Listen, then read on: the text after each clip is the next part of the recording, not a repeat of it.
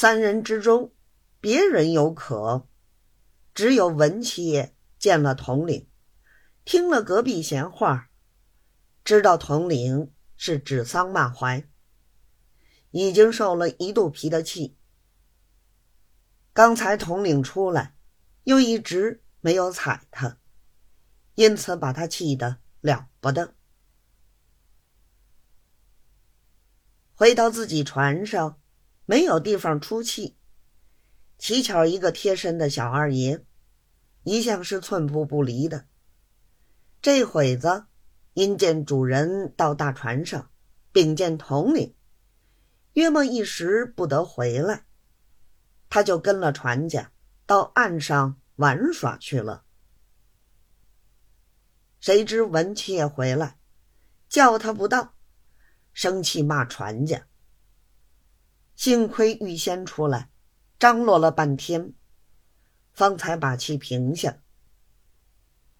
一霎小二爷回来了，文七爷不免把他叫上来，教训几句。偏偏这小二爷不服教训，撅着张嘴儿，在中舱里叽里咕噜的说闲话。乞巧。又被文妾听见，本来不动气的了，因此又动了气，骂小二爷道：“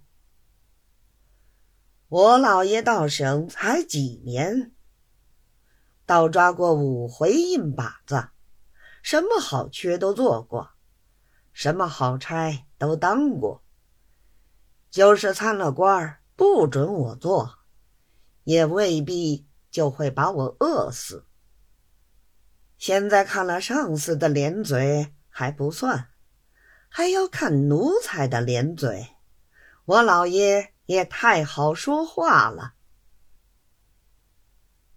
骂着就立刻逼他打铺盖，叫他搭船回省去。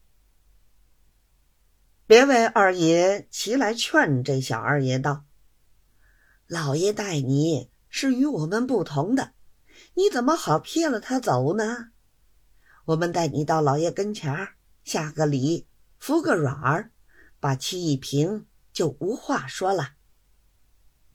小二爷道：“他要我，他自然要来找我的，我不去。”说着，躲在后梢头去了。